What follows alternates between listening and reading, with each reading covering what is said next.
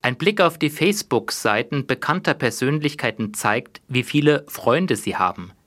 Zigtausende Fans bekennen sich dort zu den Sängern, Künstlern und Sportlern, markieren Beiträge mit Gefällt mir, hinterlassen unzählige Kommentare und teilen die Beiträge.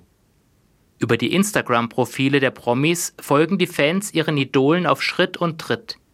Auch andere können so sehen, wem sie folgen, wen sie gut finden und für welchen Promi sie sich interessieren. Vor einiger Zeit habe ich Jugendlichen die Frage gestellt, was wäre, wenn Jesus eine eigene Facebook-Seite oder einen Instagram-Account hätte? Wäret ihr mit ihm befreundet? Würdet ihr seine Pinnwand-Einträge verbreiten und ihm folgen? Die Reaktionen waren verhalten. Warum? Weil ich mir zur Beantwortung dieser Frage zunächst erst einmal Gedanken machen muss, wer dieser Jesus überhaupt ist und für welche Botschaft er steht.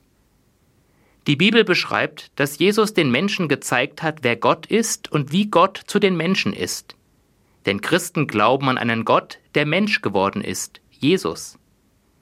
Mit dem, was er in seinem Leben getan und gesagt hat, ist Gott durch ihn sichtbar geworden. Der christliche Glaube setzt sogar noch eins drauf. In Jesus darf ich als Mensch erkennen und spüren, dass Gott mich unendlich liebt und annimmt, so wie ich bin. Und außerdem hat mein Leben mit Gott ein Happy End. Denn mein Leben ist nicht nur auf die paar Jahre begrenzt, die ich hier auf Erden bin, sondern ich darf ewig leben, nach meinem Tod in der Gemeinschaft mit Gott.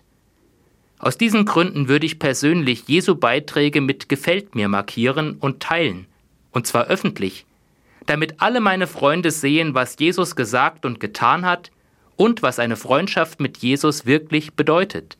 Würden Sie mitmachen?